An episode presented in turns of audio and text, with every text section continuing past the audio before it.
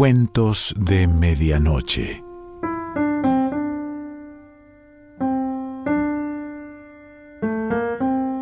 El cuento de hoy se titula La linterna mágica y pertenece a Osamu Dazai.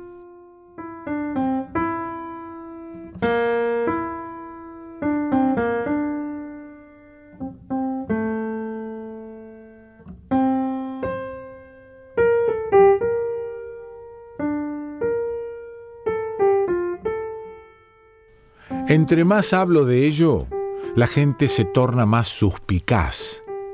Aun cuando voy a verlos solo por el placer de su compañía, me reciben con el más extraño gesto, como diciendo ¿A qué viene esta?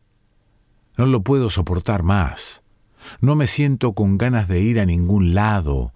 Hoy fui al baño público cercano a mi casa, pero tuve que esperar hasta que oscureciera para que nadie notara mi presencia. Hacia mediados del verano pasado, el brillante color blanco de mi kimono de algodón relucía en la penumbra y me preocupaba lo vergonzoso de ello. No pasará mucho tiempo para que volvamos a usar nuestra ropa de otoño y entonces podré cambiarme a un kimono más sencillo y oscuro. No puedo vivir con la idea de tener que pasar otro año las cosas como están ahora, con la gente mirando mi kimono blanco hasta el verano próximo. No, no, no es posible. Para entonces habré alcanzado una mejor posición social que me permita salir vestida, aunque sea en el llamativo kimono floreado. Quiero andar con un poco de maquillaje por las calles e ir a los festivales de los templos y los santuarios. Mi corazón da un vuelco solamente de la emoción de pensar lo bello de eso. Sí, cometí un robo, no lo niego, y no me siento orgullosa de lo que hice, pero bueno, déjenme explicar cómo sucedió. No porque me preocupe lo que la gente piense. Sus opiniones me tienen sin cuidado, pero si ustedes creen mi historia, bueno, sería mejor. Yo soy la hija de un fabricante de sandalias, su única hija. Anoche, cuando me encontraba sentada en la cocina cortando una cebolla, oí a uno de los niños del vecindario que me llamaba con lágrimas en los ojos. ¡Hey, hermana! Dejé de cortar la cebolla por un momento y permanecí inmóvil comprendí que mi vida no hubiera sido tan miserable si hubiera tenido un hermano o hermana que me necesitase de vez en cuando para que me llamara como este pequeño. Grandes lágrimas brotaron en mis ojos, ya irritados por la cebolla, y cuando traté de limpiármelos con el reverso de la mano fue peor. Las lágrimas continuaban rodando sin cesar, y me sentí muy desvalida. Fue en la primavera pasada, cuando los cerezos ya habían dejado su mejor estado de floración y comenzaban a aparecerles ramitos de color azul y rosa, donde antes había flores, que los eh, rumores comenzaron en el salón de belleza. Esa muchacha malcriada finalmente comenzó a perseguir a los hombres. Yo era aún feliz. El señor Misuno venía a verme todos los días al oscurecer. Antes de que cayera la noche, me cambiaba el kimono, me arreglaba la cara y me ponía a esperarlo, entrando y saliendo de vez en cuando de la casa para ver si había llegado. Después supe que los vecinos se habían dado cuenta de eso y me apuntaban en secreto con el dedo cuchicheando entre sí. Mira, Sakiko, la hija del fabricante de sandalias, ya anda caliente. Y soltaban la risa. Yo creo que mis padres sabían lo que sucedía, pero no se atrevían a decirme nada. Tengo 24 años, pero continúo soltera. La razón por la que no me he casado aún es, claro está, y aparte de ser pobre, por causa de mi madre. Cuando ella era ama de casa de un importante terrateniente en la región, al poco tuvo una aventura amorosa con mi padre. Ella huyó con él, olvidándose lo mucho que le debía a su ex patrón, y al poco tiempo me dio a luz. El problema fue que yo no me parezco ni a mi padre ni al ex patrón. Mamá fue quedándose más aislada y por algún tiempo fue una desamparada social. Siendo hija de tal mujer, naturalmente que tengo pocas probabilidades de matrimonio, pero con mis encantos mi suerte hubiera sido igual que si hubiera nacido en una familia rica aristócrata. No tengo nada de qué quejarme de mi padre ni de mi madre. He decidido que soy hija de mi padre. Creo firmemente en ello y no importa lo que otros digan. Mis padres velan por mí y yo por ellos.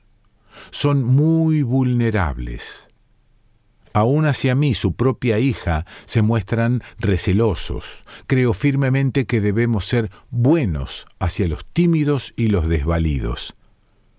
Pensé que estaría preparada para soportar cualquier dolor y soledad por ellos.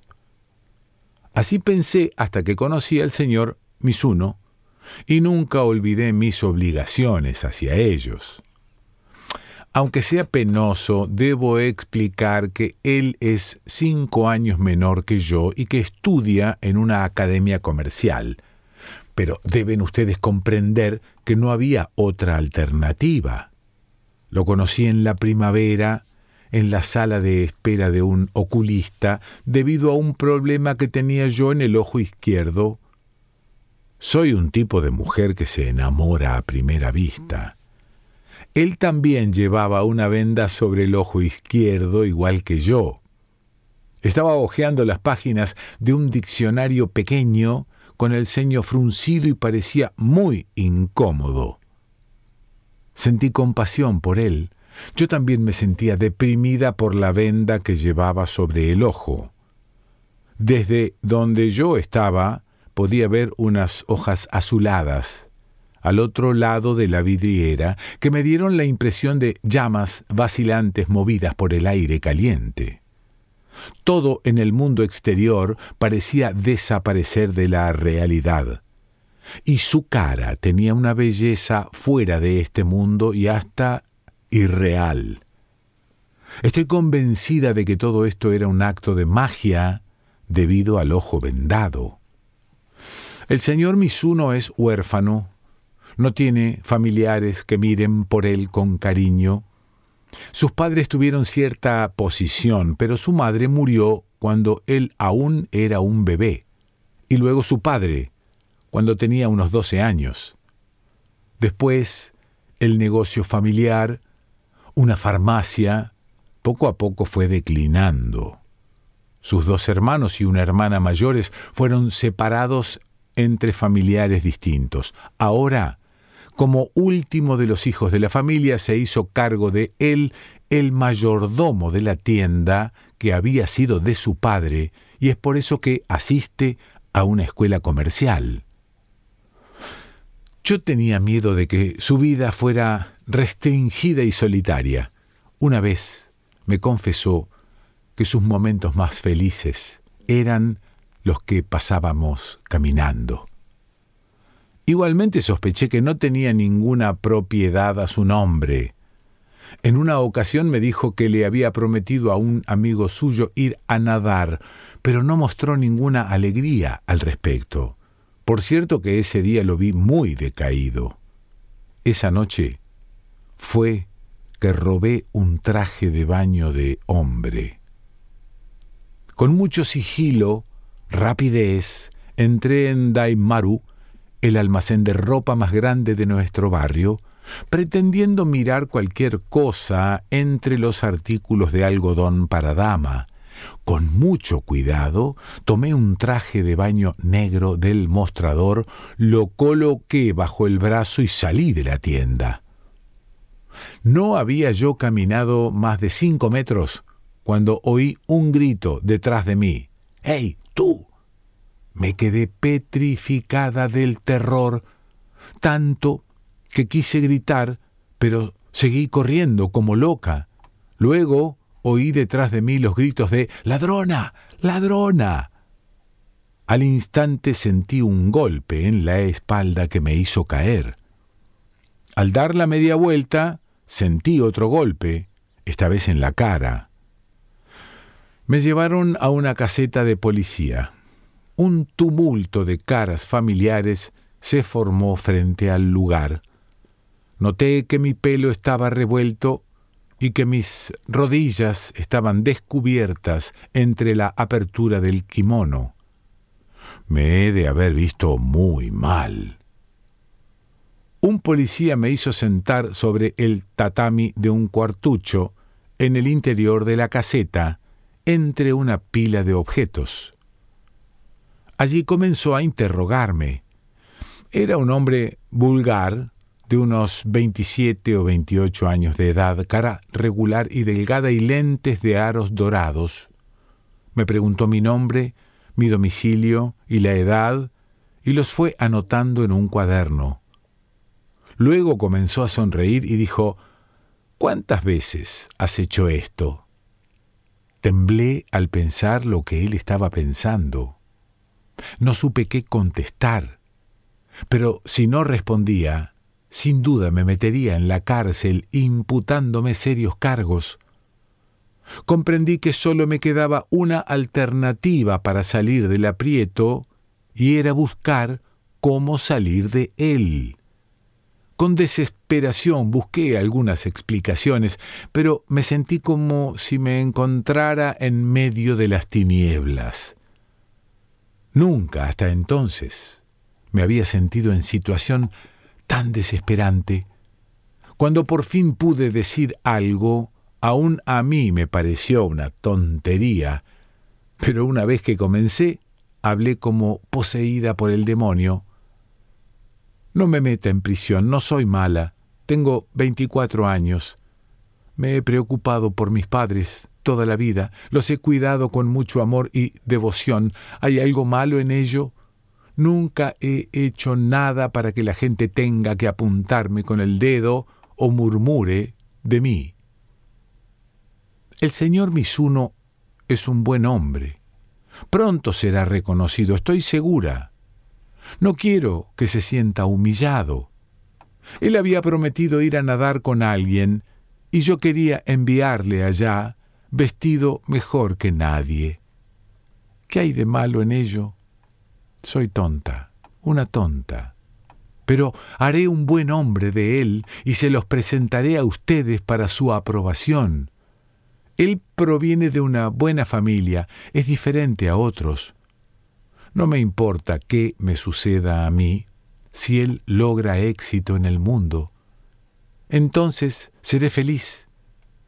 Tengo que ayudarle. No me meta en la cárcel. No me meta en la cárcel, no puede meterme en la cárcel, no puede hacerlo. Durante 24 años he tratado de vivir decentemente y solo esta ocasión cometí un pequeño error debido a una mano extraviada.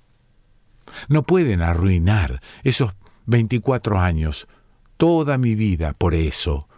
No está bien. ¿Por qué piensan que soy una ladrona solo porque mi mano derecha se movió 30 centímetros más sin pensar? Eso es mucho, demasiado, un error, cosa de segundos. Aún soy joven, tengo toda una vida por delante. La veo estrecharse frente a mí, exactamente a la misma vida que he tenido hasta ahora. Igual, no he cambiado, soy la misma Sakiko que era ayer. ¿Qué problema causé a Daimaru con ese estúpido traje de baño? Hay ladrones en todas partes que extorsionan mil o dos mil yenes de otros. No, mucho más que eso, toda una fortuna, y luego se les admira por ello, ¿no? ¿Para quién son las prisiones? Solo los pobres terminan en la cárcel. Los ladrones me dan lástima. Los ladrones son pobres individuos que no causan daño alguno, muy débiles y honestos para poder engañar a la gente y poder vivir en paz. Por eso son arrinconados. Roban algo que valga dos o tres yenes y terminan en la cárcel por cinco o diez años. Dios mío, eso es grotesco, estúpido, de veras, es una locura. Creo que debía haber estado loca entonces. El policía palideció y quedó mudo del asombro. De repente sentí que estaba enamorada de él. A través de mis lágrimas histéricas, traté de sonreír. Él ha de haber pensado que yo era una lunática. Me acompañó a la estación central de policía con mucho cuidado, como si se tratara de una bomba. Me mantuvieron en custodia esa noche en una celda de detención. A la mañana siguiente mi padre vino a recogerme y me dejaron libre. Todo lo que él me dijo al regresar a casa fue que si me habían golpeado mientras me encontraba allí. No volvió a dirigirme la palabra el resto del camino. Me puse roja cuando vi el periódico esa noche. Yo era parte del encabezado que decía Discurso elocuente de joven comunista degenerada. Aquel no era el fin de mi desgracia. Los vecinos rondaban la casa. No supe cuál era el significado al principio, pero pronto comprendí que trataban de espiar lo que hacía. Me puse a temblar. Poco a poco comencé a comprender la seriedad de mi pecado. Hubiera tomado veneno, sin duda, si lo hubiera tenido a mano. Me hubiera ahorcado con mucha calma si hubiera algún campo de bambú cercano. Cerramos la tienda unos días. Al poco tiempo recibí una carta del señor Misuno que decía lo siguiente: Creo en ti, Sakiko, más que nadie en el mundo, pero no has tenido la educación necesaria. Eres una mujer honesta, pero en ciertas cosas te hace falta rectitud. Traté de corregir eso en ti, pero fallé. Todo individuo debe tener educación. El otro día fui a nadar con un amigo y en la plaza hablamos extensamente sobre la ambición. Estábamos seguros de que eventualmente tendríamos suceso. Por favor, trata de comportarte mejor de hoy en adelante, aún en lo más mínimo para borrar tu crimen y así pedir perdón a la sociedad. Condenamos el pecado, pero no al pecador.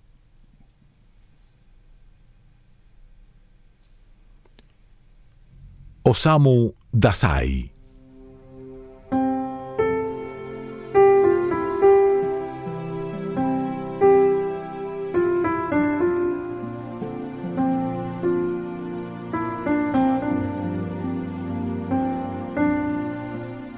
De Medianoche.